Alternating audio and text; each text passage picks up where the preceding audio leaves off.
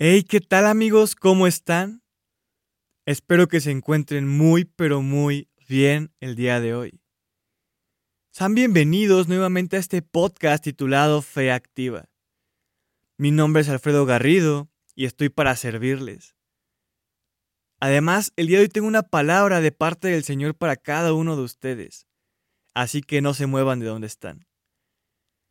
La semana pasada vimos una breve introducción de lo que va a ser el podcast, vimos las bases bíblicas y vimos de una forma muy superficial lo que es tener una fe activa.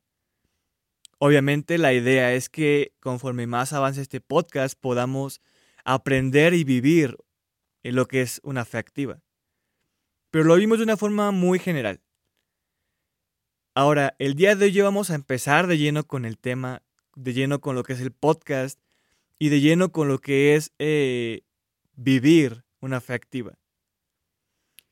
Así que el día de hoy tenemos un mensaje especial. Y es qué es lo que es la fe. Eh, no puedes tú vivir una fe activa y no puedes practicar una fe activa eh, si tú no sabes qué es la fe.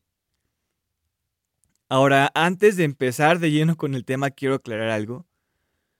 La fe no es algo exclusivo de un hijo de Dios. No es como que tú eres cristiano y tienes fe.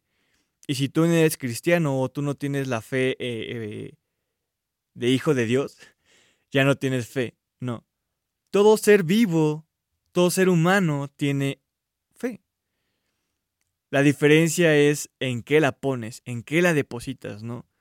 Un hijo de Dios, un cristiano, tiene su fe puesta en Cristo tiene su fe puesta en que Él vino aquí al mundo a vivir una vida perfecta y fue juzgado y fue crucificado para que nosotros pudiéramos ser salvos. Un hijo de Dios tiene la fe puesta en Dios, en que es su creador, en que es su proveedor y en que también es su juez. Y si tú no tienes la fe puesta en Dios ni en Jesús y no eres cristiano, probablemente la tengas puesta en otra cosa. Muchas veces también ponemos nuestra fe en otras cosas incorrectas como nuestra crush, ¿no? En si nos pela o no, o posiblemente en tu equipo de fútbol, o no sé, en cualquier otra cosa. Pero la idea es que todos tenemos una fe. Ahora, a lo largo de este podcast, cuando yo me refiera a la fe, si no aclaro nada, voy a estar refiriéndome a la fe en Cristo, a la fe que salva, a la fe de un cristiano, ¿vale? Y pues bueno, ya una vez aclarado esto, vamos a empezar con el tema. Ahora, la definición más pura de la fe que podemos encontrar en la Biblia, al menos para mí, está en Hebreos 11.1. De hecho, todo Hebreos 11 habla acerca de la fe. Pero el día de hoy quiero centrarme en Hebreos 11.1, en el cual dice que la fe es la certeza de lo que se espera y la convicción de lo que no podemos ver. Entonces, aquí vemos algo importante. La fe no es duda, la fe tampoco es inseguridad. La fe no es subjetiva. Y es algo importante, que la fe es una convicción, no una opinión. ¿Y por qué es importante tener esto bien en claro? Porque muchas veces caminamos eh, con una fe quebrantada o con una poca fe, que vamos a explicarlo un poco más adelante, eh, pensando que está bien así. Y no, aprendemos que la fe es una convicción. George McDowell en su libro La última generación de cristianos hace un experimento y lo, lo, redacta o lo explica de una forma muy increíble. Eh, y el experimento consistía en que juntó a varios niños y les mostró un frasco con caramelos.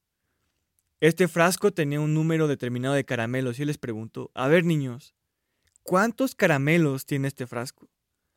Obviamente los niños empezaron a adivinar, empezaron a decir sus cifras, ¿no? Al final nadie atinó, nadie supo qué número era y pues se equivocaron, ¿no?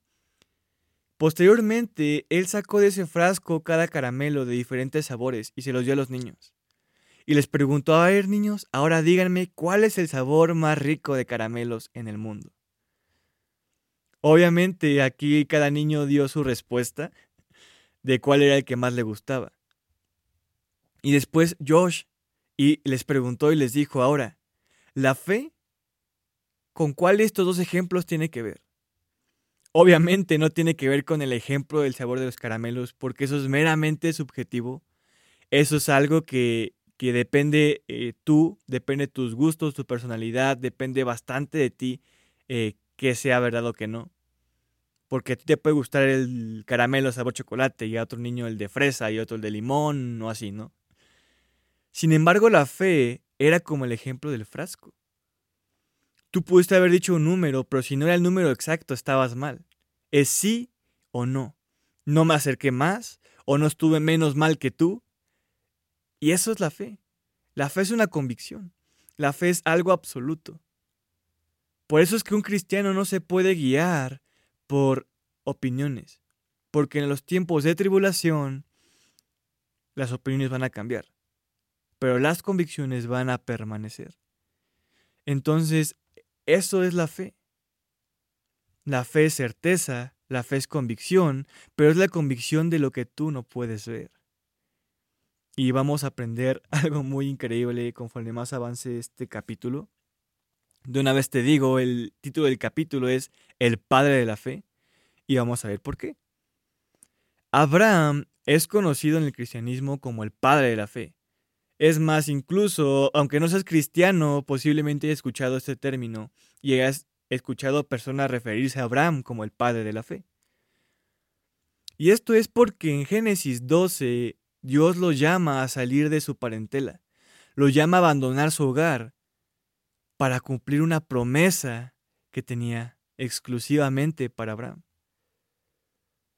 Ahora, Abraham decidió obedecer a Dios, decidió salir de su pueblo, decidió abandonar su hogar y hacerle caso a Dios. Por eso es que eh, se le llama el Padre de la Fe, porque de él desciende una nación increíble, de él desciende un gran pueblo. Dios le prometió a Abraham que su descendencia sería como las estrellas, incontable. Ahora, ahora, algo muy curioso es que Abraham significa padre de una multitud. Entonces aquí vemos cómo es que Abraham obedece a Dios, obedece a la voluntad de Dios, que es lo que veíamos en el, en el podcast o en el primer capítulo, perdón. Veamos que no bastaba con conocer la voluntad de Dios, tenías que obedecerla. Y Abraham hizo eso. Desde donde también aprendemos que la fe no basta con saber lo que Dios quiere, tienes que hacer lo que Dios quiere. Y esto hizo Abraham. Entonces, Abraham fue conocido o es conocido como el padre de la fe por eso, porque decidió creer en Dios y gracias a que él creyó, el día de hoy una gran nación desciende de él. Es la nación de Israel, el pueblo de Dios. Y bueno, aunque Abraham es conocido como el padre de la fe, no significa que su fe fue perfecta, no significa que siempre le creyó a Dios. De hecho, muchas veces falló, aunque suene raro, el padre de la fe muchas veces demostró tener poca fe, una fe pequeña. Ahora posiblemente te preguntes, ¿a qué me refiero con una fe pequeña? Em, hay una parábola eh, que muchas veces interpretamos de forma errónea, que es la parábola de del grano de mostaza, donde dice Jesús, ¿no? Si tuvieras fe como un grano de mostaza, podrías mover montañas. Ahora, aquí no se refería Jesús a que con poquita fe tú puedes mover montañas, no. A eso no se refiere. A lo que se refiere es que así como el grano de mostaza empieza siendo el grano o la semilla más pequeña que puedas encontrar, termina creciendo tanto, tanto, a tal grado que cuando crece es una de las más grandes hortalizas, de tal forma que animales moran debajo de ella, de sus ramas y de sus hojas. A eso se refiere a que tu fe debe ser como un grano de mostaza, que empieza pequeña, pero no se queda pequeña, va creciendo y va creciendo y va creciendo hasta que tu fe es capaz de mover montes. A eso se refiere. Entonces, la poca fe no está bien. De hecho, tú si lees los evangelios, Jesús en todo momento reclama y les exhorta a sus discípulos a que no tengan una fe pequeña, a que no tengan poca fe. Ahora, eh, Abraham falló varias veces y te voy a poner un ejemplo que creo que es el más claro. Eh, y es que cuando él entraba a cada nación o a cada pueblo desconocido, Él tenía miedo a que lo mataran a causa de que su mujer era bella. Y dijeran, ah, vamos a matar a este para agandallarnos a su mujer, ¿no? Entonces, él lo que hacía es que decía que su mujer era su hermana. Ahora sí era su media hermana, pero era su mujer. Eh, aquí hay un rollo muy grande en cuanto a eh, la descendencia eh, en el Antiguo Testamento. Y bueno, más bien en lo que es la Biblia. Y no me quiero meter de lleno a esto. Pero sí, Sara, su mujer, era su media hermana. Pero también lo había tomado como mujer. Entonces él decía, es mi mujer para que no me maten a causa de la belleza de mi mujer. Ahora, aquí Abraham ya iba de la mano de Dios, ya había salido de su pueblo, y no lo hizo una vez, sino dos veces, y, digo dos veces porque es la, son las únicas dos veces que fue registrado en la Biblia. Posiblemente lo hizo más veces. Pero cada que iba a un pueblo decía que era su mujer, eh, su hermana. ¿Y qué pasaba? Que alguien desposaba a su mujer o la, quería tomar como esposa y Dios le, le lanzaba una, una maldición a la persona que tomara a Sara. Pero todo esto era porque Abraham no creía y Abraham tenía miedo, ¿no? No fue la única vez que Abraham llegó a dudar de Dios, seguramente. Todo ser humano no puede tener una fe perfecta en todo momento. Muchas veces demuestra tener poca fe. Pero esto se debe a que muchas veces caemos en el error de pensar que nuestra fe depende de varias cosas.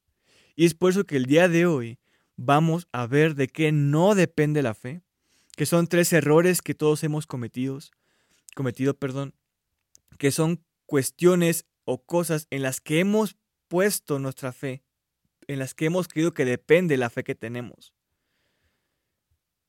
Vamos a basarlo bíblicamente y vamos a aprender el día de hoy para que podamos ponerlo en práctica en nuestra vida diaria.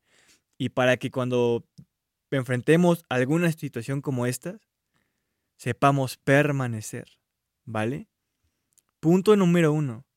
La fe no depende de las pruebas. ¿A qué me refiero con pruebas? A evidencias. No depende de que tú puedas ver eh, lo que Dios te promete.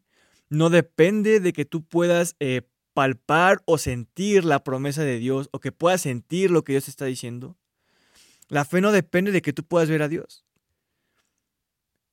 Así como Abraham no vio la promesa que Dios le había dado, él la escuchó, pero él no la había cumplida, incluso era casi imposible para él porque su mujer era estéril. Abraham decidió creerle, sin ver. Muchos personajes de la Biblia ni siquiera vieron la promesa cumplida en ellos, pero aún así murieron creyendo y teniendo fe. Y es algo increíble.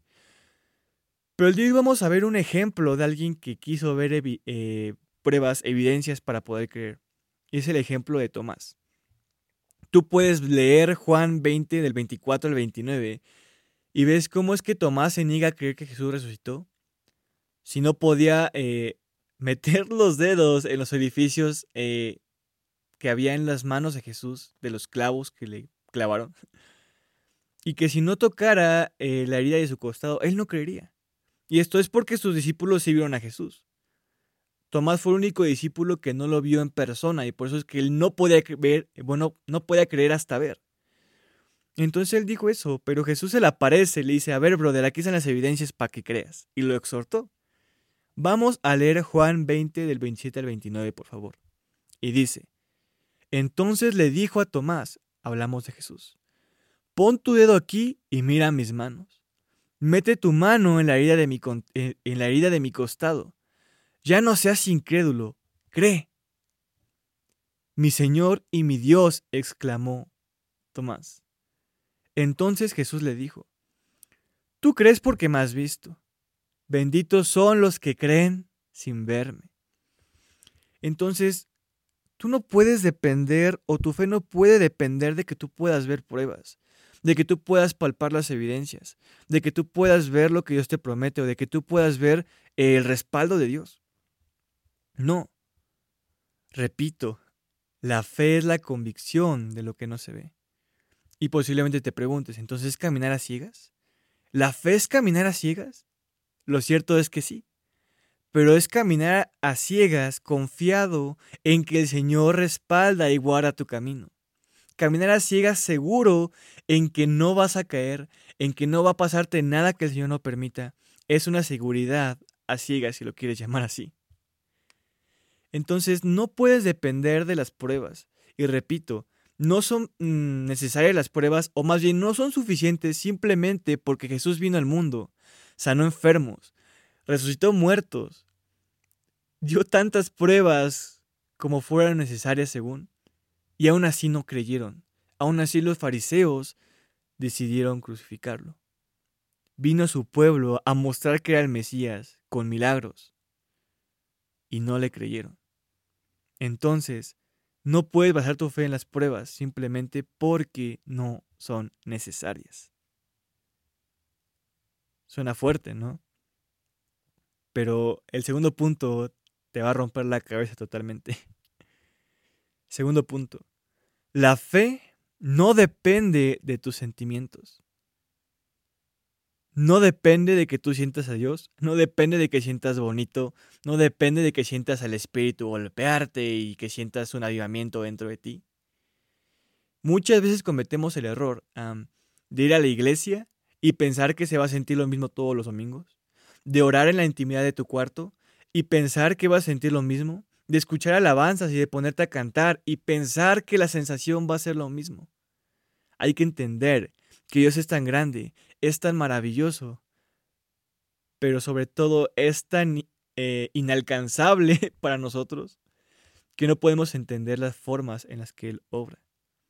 Dice Jeremías 17:9, el corazón humano es lo más engañoso que hay y, extremadamente perverso. ¿Quién realmente sabe qué tan malo es? Aquí vemos, no podemos confiar en lo que siente nuestro corazón. No puedes confiarte en que sientes a Dios o no. No puedes confiarte en que si sientes bonito o no. Simplemente porque Dios va a decidir cómo se va a revelar tu vida. Y muchas veces va a ser de la forma que quieres y muchas veces de la forma que tú no quieres. En los momentos de silencio de tu vida, en los momentos de desierto, porque va a haber momentos en los que no vas a sentir a Dios. Va a haber momentos en los que vas a sentirte solo. Y si tu fe depende de cómo te sientes, vas a caer. Porque tu fe está puesta en Cristo, no en tus sentimientos. Y si tú pasas un momento eh, de desierto, un momento de, de angustia, de tribulación, teniendo tu fe totalmente puesta en decir, ¿sabes qué Dios? Aunque no te sienta, yo sé que estás aquí. ¿Sabes qué Dios? Aunque no sienta tu presencia, sé que estás aquí. Si no tienes tu fe puesta en eso, vas a caer y vas a terminar apartándote de la fe. Te voy a poner un ejemplo muy claro a todos de pequeños, o al menos no he conocido una persona que me diga, uy, de pequeño me encantaban los vegetales, ¿no? A todos no nos gustaban. Y nuestras madres o nuestros padres, quien sea que te haya tocado que te alimentara, nos obligaban a comer los vegetales. Pero no te pueden obligar a, a que te gustaran. Te decían, cómetelos y ya. Y tú te los comías. Pero no, eso no, no cambiaba el hecho de que a ti no te gustaran, de que tú no los sintieras. Y es por eso que la fe es una convicción. Es por eso que tú, eh, es por eso que tú decides tener la fe. Porque no va a depender de lo que sientes. Porque cuando te sientas solo, cuando te sientas abandonado, cuando te sientas mal, tu fe va a permanecer si está puesta únicamente en Cristo. Entonces, no cometas el error de creer que tu fe depende de lo que sientes. Y punto número tres. La fe no depende del escenario en el que te encuentres. es muy complicado entender esto, porque muchas veces vemos en dónde nos encontramos, vemos nuestras capacidades, vemos qué tan mal está la situación, y es como de, oye Dios, ¿en verdad vas a estar conmigo? ¿En verdad voy a salir de esta? Entonces vamos a ver un ejemplo bíblico de, cuando alguien dudó a causa del escenario y dejó de poner su mirada en Cristo. Este ejemplo probablemente ya lo conozcas, lo, lo, podemos encontrar en Mateo 14 del 22 al 33. Y vemos cómo Jesús camina sobre el agua. Y Pedro dice, Señor, mándame a caminar al igual que tú sobre el agua, y yo caminaré. Ahora, para que Pedro hiciera esto es un paso de fe enorme increíble. A pesar de que Pedro cayó después, alerta spoiler, por lo menos registrado, es la única persona, además de Jesús, que caminó sobre el agua. Y tú dices, wow, qué increíble, ¿cómo es que él pudo haber caído? Lo que pasó es que Pedro empezó a ver la tormenta. Pedro empezó a ver los problemas, empezó a ver el escenario y dejó de ver a Jesús. Apartó su mirada de Cristo y empezó a ver el escenario. ¿Y qué pasa cuando ves el escenario? Número uno, como dije antes, dejas de ver a Jesús, pero empiezas a ver tu capacidad para resolver tu problema en ese escenario. Empiezas a ver tu capacidad para poder pasar esa tribulación. Y obviamente tu capacidad es insuficiente. Entonces, vamos a ver qué le dice Jesús. Mateo 14:31 dice, de inmediato Jesús extendió la mano y lo agarró. Tienes tan poca fe, le dijo Jesús. ¿Por qué dudaste de mí? En esta vida, déjame decirte, vas a encontrarte en escenarios complicados. Vas a encontrarte en momentos, en, en, circunstancias que no van a ser favorables para ti. Simplemente porque ahora habitas en un mundo en el cual tú ya no perteneces. Porque ahora perteneces a Cristo y tu eternidad ya está guardada. Ahora Satanás va a hacer todo lo posible porque tú te sientas inseguro. Va a hacer todo lo posible porque los escenarios por los que tú pases sean totalmente en contra tuya. Si tú no los pasas con las fuerzas de Dios, si tu fe no está puesta en Cristo y está, está puesta en qué tan bonito va a estar el escenario en el que te vas a encontrar, nuevamente vas a caer. Me encanta el Salmo 23 y creo que es un salmo que todos nos sabemos de memoria, pero no lo vivimos. Porque la parte en la que dice, aunque ande en valle de sombra o de muerte, no temeré mal alguno, porque tú estarás conmigo. Tu vara y tu callado me infundirán aliento. no lo vivimos. ¿Por qué? Porque pasar por valle de sombra de muerte, o sea, tú te imaginas em, de qué también es un valle. O sea, no es como que vas a pasar dos minutos en el valle y te vas a salir, no, es pasar por el valle, es pasar tiempo dentro de la adversidad, es pasar tiempo dentro de la tormenta, es pasar tiempo dentro de ese escenario que no es favorable para ti. Pero tú vas a salir victorioso, ¿por qué? Porque vas acompañado o acompañada del Rey de Reyes y Señor de Señores. Vas acompañado de Jesús y vas peleando en las fuerzas de Cristo pero simplemente no puedes poner tu fe en donde te encuentres. Porque si tu fe está puesta en Cristo, eso es lo que menos te va a importar. Ahora, una vez cerrando ese tercer punto, me gustaría hablar de una situación en la que Abraham eh, pudo pasar estas tres dependencias. y después cuando Dios le pide a Isaac, su hijo. Repito, Abraham falló y dudó muchas veces, pero yo creo que este ejemplo de cómo es que él decidió sacrificar a su hijo eh, por obedecer a Dios, por confiar en Dios, creo que es el ejemplo perfecto de no depender de estas tres cosas. Número uno, el escenario en el que Abraham se encontraba no era favorable, estaba mata, el Señor lo había mandado a matar a su hijo, a sacrificarlo. Básicamente, toda la promesa que Dios le había dado a Abraham moraba en Isaac. Sin embargo, Abraham dijo, aunque no me guste dónde me paro, aunque no me guste en dónde me encuentro, aunque no me guste el escenario en el, que me encuentre, porque prácticamente iba a matar a su hijo, voy a obedecer a Dios. Vente, hijo, vamos a hacer un sacrificio. ya me imagino Isaac ahí bien feliz con sí. Sí, papi, vamos, ¿no? Pero bueno, número uno, el escenario no era favorable para, para Abraham. Número dos. ¿Tú cómo crees que se sentía Abraham? O sea, no es como que estuviera emocionado por, por matar a su hijo. No es como que estuviera emocionado por matar a la promesa que, que duró 100 años. O sea, si vemos la edad de Abraham, ya era muy grande para tener otro hijo. Su mujer ya era muy grande para tener otro hijo. Entonces, básicamente era como de Dios, ¿me quieres quitar mi promesa? No sentía bien, obviamente, sentía triste, sentía a lo mejor un tanto molesto, con miedo, pero él decidió obedecer a Dios. Y su fe actuó. Su fe fue una fe activa. Número 3. Em, Abraham siguió confiando en la promesa que Dios tenía. Aunque él sentía y él no veía la promesa de Dios. Más bien lo que él podía ver era que esa promesa se iba cayendo, porque repito, Isaac, pues esa promesa moraba en Isaac prácticamente. Lo que él veía no eran pruebas como necesarias o no eran buenas pruebas para poder decir, ah, Dios, yo creo en ti, ¿no? Era todo lo contrario. Sin embargo, su fe estaba puesta en que Dios le dijo, ¿sabes qué? Yo te voy a hacer padre de una multitud. ¿Sabes qué?